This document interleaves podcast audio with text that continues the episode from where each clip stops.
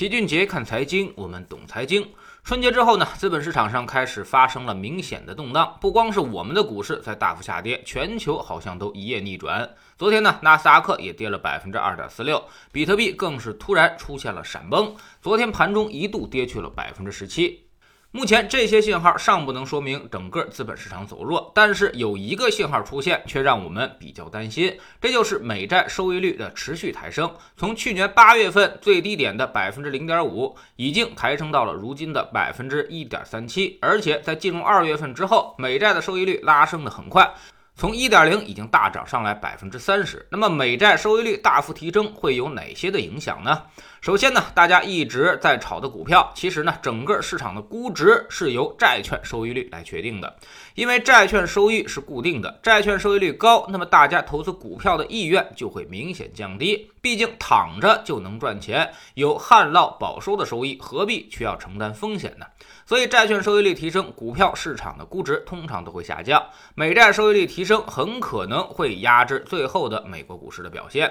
一般大家把市盈率的倒数叫做股市的盈利收益率，拿这个东西来跟债券收益率进行比较。比如现在股票市场的整体市盈率呢是三十倍，那么盈利收益率就是三十分之一，也就是百分之三点三。目前还明显高于债券收益率的两倍，所以问题不是特别的大。但如果美债再升，升过了百分之二。那么可就不一样了，投资股票的优势就没那么明显了，到时候可能美股就会发生明显的转向。同样的，咱们这边十年期国债收益率在月底之后也有一波明明显的抬升，但涨幅并没有那么大。目前我们的收益率已经达到了百分之三点二八，要明显比美国高得多，所以注定我们不会有美国那么大的牛市。现在整体 A 股的市盈率差不多呢是二十一倍，股票盈利收益率是百分之四点七六。如果我们剔除掉石油石化和银行这些行业，再跟债券收益率进行比较，那么股权风险溢价指数目前已经处于了中位数附近。也就是说，目前我们的市场已经不能用便宜来形容了，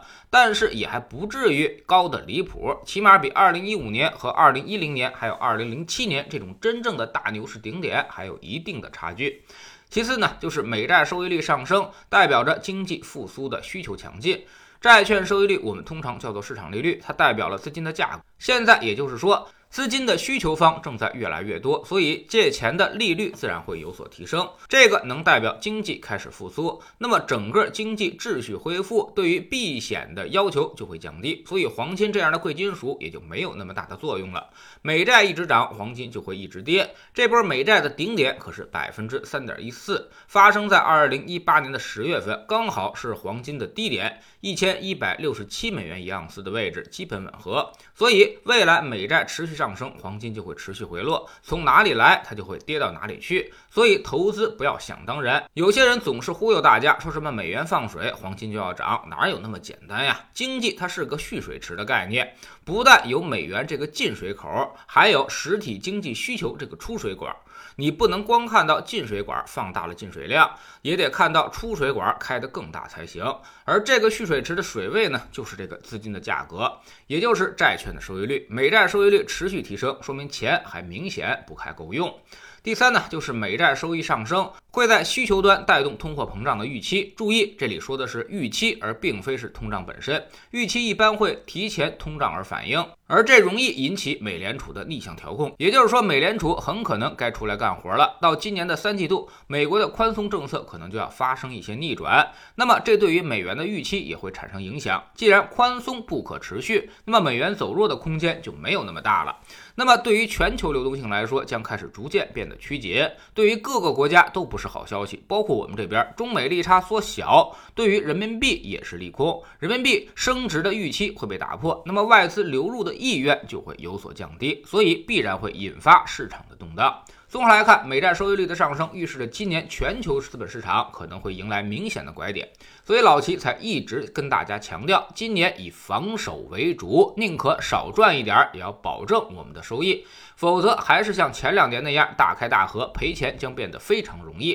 比如有一些不听劝的朋友，如果你在年前还持有那些热门板块的股票，那么这几天的损失可能已经相当惨重了，甚至百分之二十已经没有了。这个赔钱的速度是非常快的，所以务必谨慎，一定要用我们的方法来控制住回撤，放慢资本市场的波动速度，让自己有更加充分的时间去进行反应。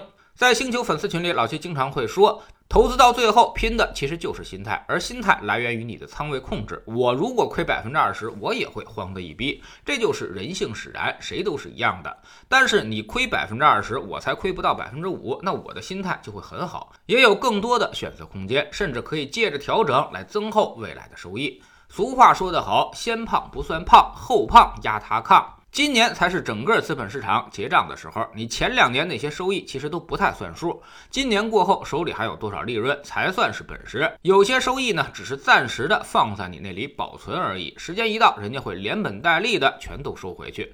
所以投资圈里有句话叫做“在赌桌上数钱是最傻的行为”，因为这些钱它压根儿就不属于你。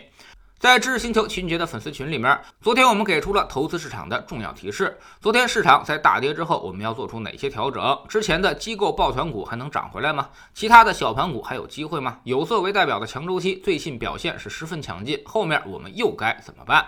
老齐早上的节目更多以判断为主，而晚上的投资课才是可执行的方法论和具体的策略，手把手教你避险。我们总说投资没风险，没文化才有风险。学点投资的真本事，从下载知识星球找齐俊杰的粉丝群开始。新进来的朋友可以先看星球的置顶三，我们之前讲过的重要内容和几个风险很低但收益很高的资产配置方案，全都在这里面。知识星球找老七的读书圈，我们正在讲《学会估值，轻松投资》这本书。昨天呢，我们讲了绝对估值和相对估值的关系。孤立的看待一个行业或者一个公司的估值是毫无意义的。所谓估值，其实大多数情况都是比较而得来的。这就是为什么你总是看不懂市场的原因。便宜还是贵，市场其实早就用数据告诉你了。下载知识星球，找老齐的读书圈，每天十分钟语音，一年为您带来五十本财经类书籍的精读和精讲。您现在加入之前讲过的一百九十多本书，全都可以在星球读书圈的置顶二找到快速链接，方便您去收听收看。读书圈学习读万卷书，粉丝群实践行万里路，各自独立运营也单独付费，千万不要走错了。苹果用户请到老齐的读书圈同名公众号里面扫描二维码加入。三天之内不满意，可以在星球 APP 的右上角自己全额退款，可以过来体验一下。